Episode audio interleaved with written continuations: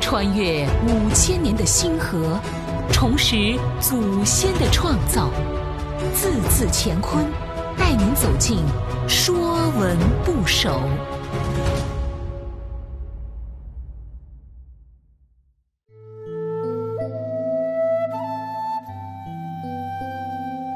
《说文不首》入。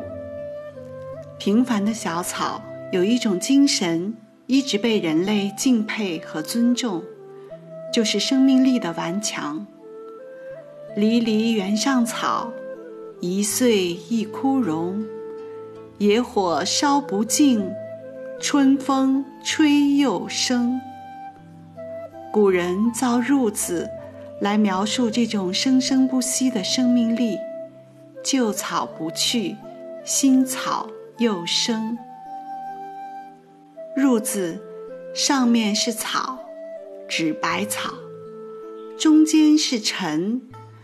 古人用农民翻土耕种的农具，大大的蚌壳，造了这个辰字。说文讲：辰，震也。三月，阳气动，雷电震，民农时也。物皆生，说的是惊蛰过后，农历三月，春雷阵阵，大地从一片沉寂中苏醒，万物开始生发。用一派生机勃勃的景象，描述春风赋予小草的重生的力量，枯草焕发出新的生机，生长蔓延成一片。耕种之前，先要除草。入字形下面是手，表示手持农具除草。说文讲：入，陈草复生也。从草，乳生。一曰促也。凡入之属，皆从入。陈草复生。讲的是枯败的草中又生出了一簇簇的新草，后来凡陈旧之物可复用者，皆谓之入。隔朽之餐称为入食。入又指草席、草褥。原始社会时期，先民们主要以采集和狩猎为生，生活起居中。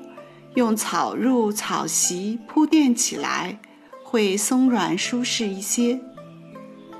后来随着生产的发展进步，棉麻物品出现，有了“褥”子，一看字形就能明白，是把草字头换下，取而代之的是“一”字旁。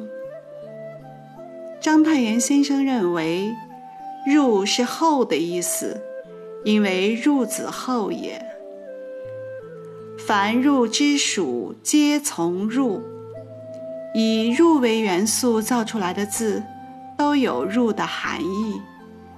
比如蒿，指田草新生，需要拔去。江淮一带现在还称除草为蒿草。陈草复生曰入。因之除草曰蒿，除草之气谓之耨。这些由入的元素造出来的字，都与陈草复生有关。